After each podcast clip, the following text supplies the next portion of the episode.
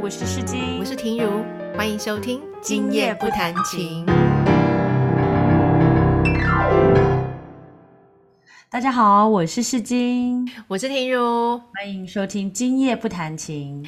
你那天是不是有就是传了一个照片给我看？是你带你小孩去上课，你说上的是声乐课，对。就是英文翻成 singing lesson 嘛，所以嗯，我就讲声乐课太正式了，就是唱歌。哦，就是唱歌唱歌课。那他是唱什么歌啊？他是参加那个三一学院的考级，所以现在在准备五级。哦考试内容就是有有一首是音乐剧《孤雏泪》，然后一首是那个美国民谣，然后另外一首就是要有一种艺术歌曲，就是选德文或者是意大利文这样。好好玩哦。很好玩啊。然后其实我当初会想要让他上的原因，是因为我从小就是在台中，我有参加一个台中儿童合唱团，嗯，然后这个台中儿儿童合唱团其实是孕育了很多我们现在很多就是很多有就台面上的那种音乐老师啊什么的，嗯所以我们家三个小孩都是在台中儿童合唱团里面出来的。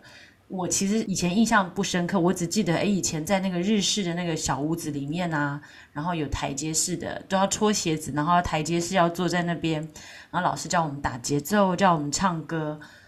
那我现在回想起来，我就觉得那个回忆其实蛮好的。嗯嗯嗯嗯，就我我就觉得说，哎，其实以前那个我妈妈每个礼拜带我们去唱这个合唱合唱团的那个经验，我我觉得对我来讲是非常好的回忆。然后那时候就在中华夜市的旁边，所以那种车水马龙的感觉啊，然后吃冷冻 鱼的感觉，就那边也很好吃冷冻芋，然后或是在等妈妈来接你，那感觉那个回忆都在。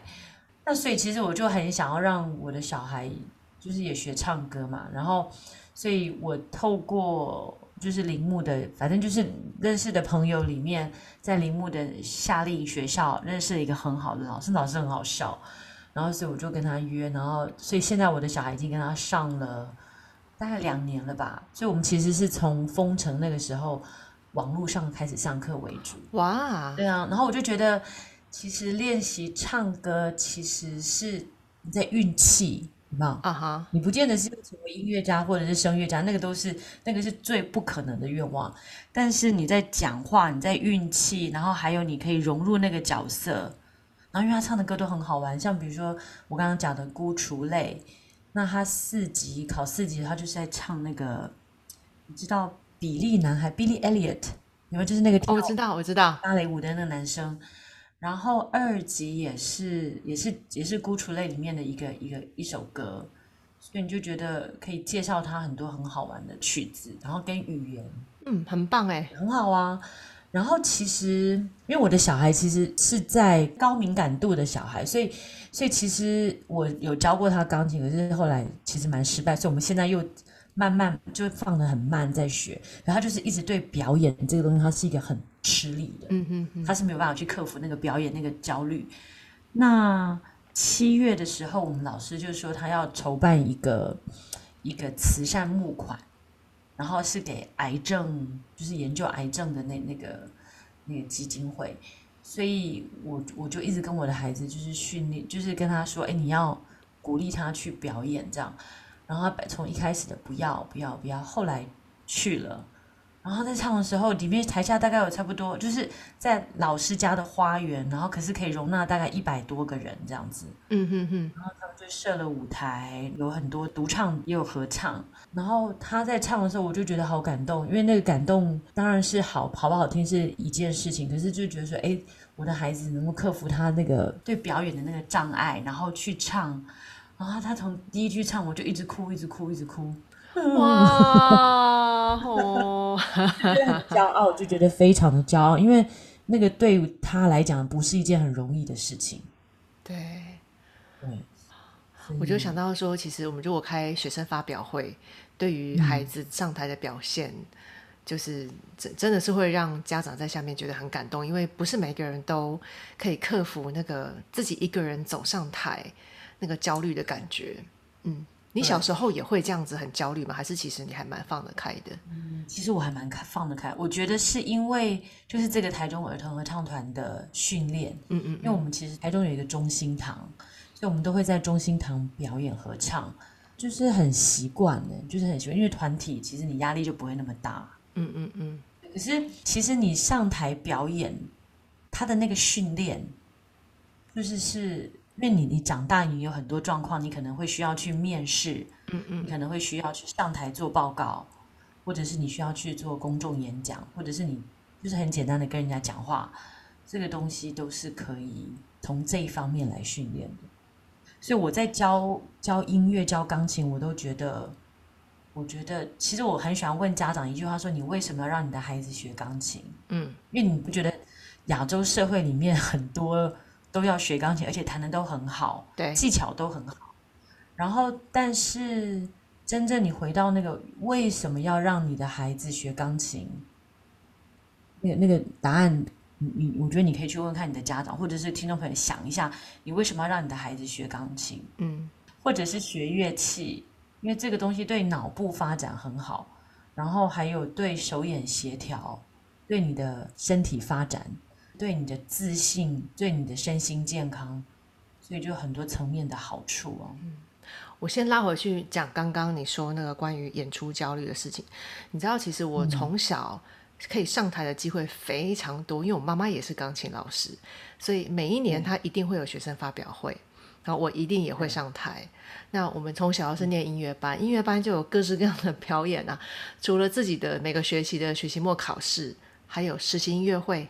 然后除此之外，当然还有什么合唱团演出啊，还有乐团的演出。所以其实演出机会非常多，一年非常多。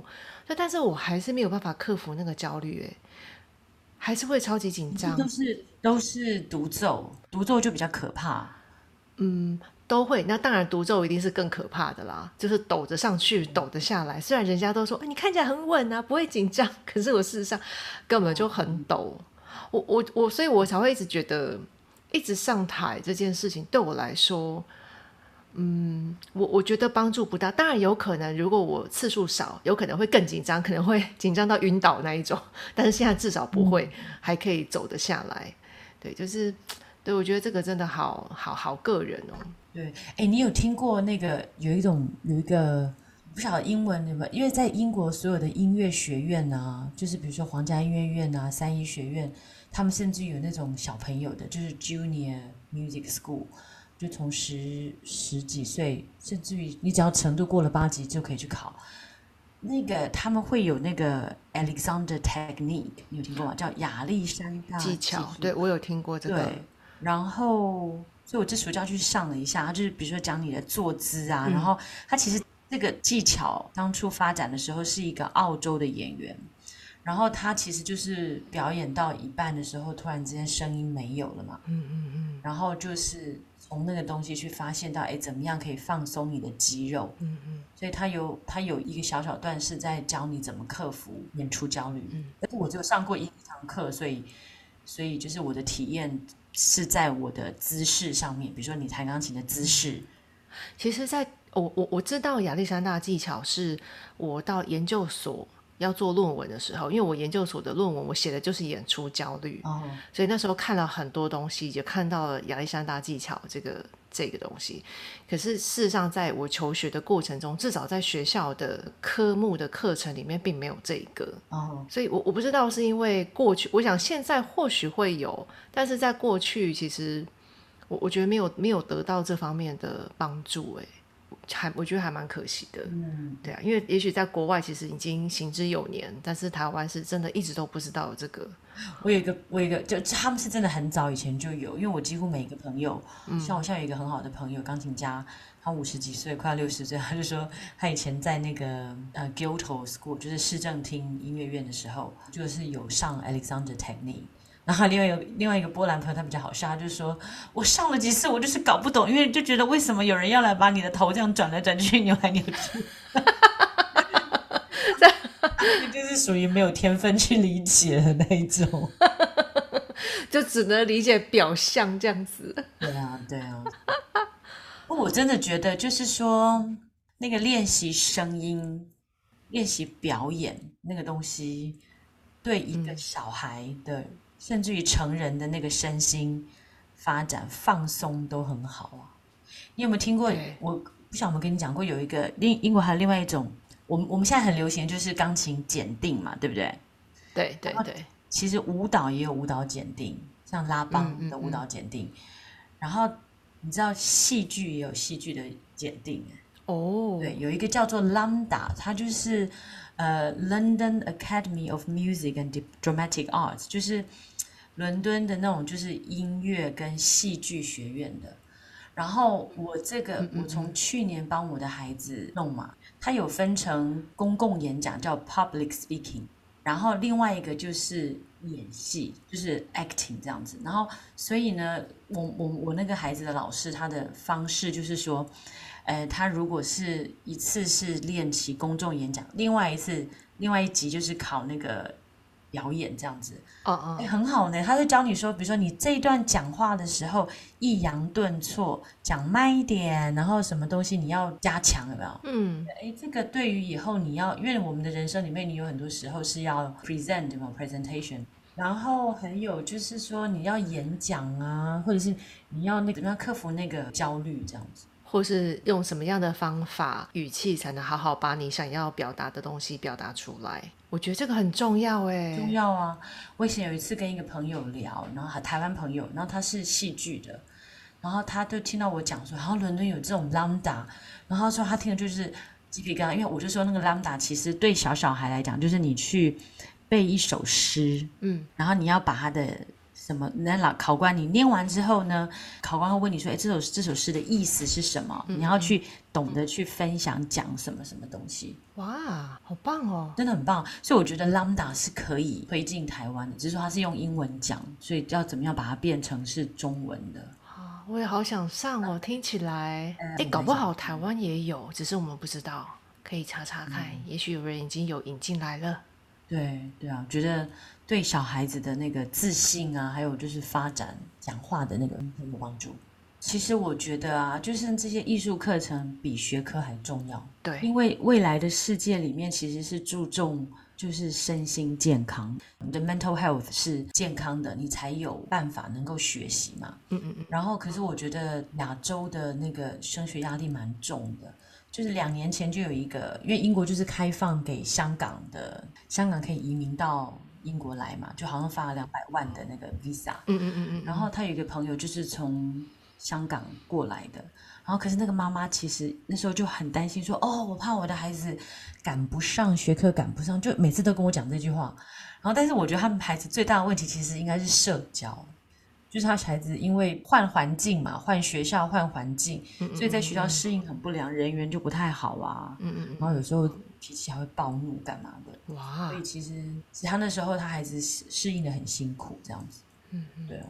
然后我就觉得他的重点应该是放在身心健康，而不是放在你怕你的孩子学科赶不上。对，反而应该是跟你的同学是不是有良好的互动？对，交到好的朋友。对，这样子，嗯，其实是更重要的，对不对？再再回到就是，比如说学音乐为什么会好？像我的学生，如果到了差不多十几岁、十一岁、十二岁。然后我就是，比如说有一首曲子，它很悲伤，就是它的曲子旋律还是哒滴哒滴滴滴滴滴，这种有点悲伤悲伤的。然后我就是会跟他们讨论说，你这首歌你要放你的感情，可是你的，哎，这不是跟十几岁，是跟那种八岁九岁的时候的小孩。然后我就跟他们说，你有没有什么东西，你是。很伤心，很感伤，但是你那个哭的感觉是小小的哭泣，这样子，而不是那种哇这样子，他们都没有哎，就是你就觉得现在小孩还蛮幸福的，没有那种有让他是感觉是那种很那种很小小的啜泣的那种感觉，然后到最后我只能够跟他讲说，不然你想想看，你很想要吃这块披萨，然后呢，这披萨你等了很久，就后来被你的妹妹给抢走了。就披萨被吃掉了，哎，他们就懂那个感觉，就嗯，好好好，然后就弹的很好的。就我每次问学生家长，你为什么要让孩子学琴？的大部分听到都是，我希望孩子他们以后可以自娱于人，以后可以自己弹琴，然后去抒发自己的情绪。对，那这个其实很好，我觉得大家就是家长都很清楚，这个是一个最终目标，但是常常在。学习的过程，这个历程，这几年的历程当中，却忘了最初衷。为什么要学琴的原因。对，其实你刚刚讲到一个一个东西是，就是其实练琴它不可能一下子就是冲到最后会弹的那个状况。对，所以是你练琴跟练其他的乐器，它的过程其实它是在训练你的毅力跟耐力。嗯，这个东西也是学音乐的好处。所以其实学音乐真的有太多的好处了，这样不行，这样像老王卖瓜自卖自夸，这样子人家听起来就会觉得哦，你们这些音乐老师吼，是出就是弄弄很多年之后，真的感觉就是这样啊，对不对？我我觉得这真的是要等到呃，就是自己的学生真的长很大了，学了很多年了，对，他们开始能够。真的感受到弹琴的乐趣，或者是真的把它拿来当舒压的时候，这个时候学生自己或者是家长才能够真的感受到学琴带来的好处。那我们今天就是小小的跟大家分享一下这个从我的小孩的音乐课、唱歌课到一个想法，这样好吧？那我们今天就聊到这边啦。如果你喜欢我们的 Podcast，请欢迎订阅。我们在 Apple Apple Cup Apple。哎呦，我们在 Apple Podcast，可能拉到最下面，可以帮我们按五颗星的评价，然后也可以留言哦。嗯，还有 Spotify，还有 Google Podcast 都有，所以谢谢大家的支持，谢谢，那就下次见啦，拜拜。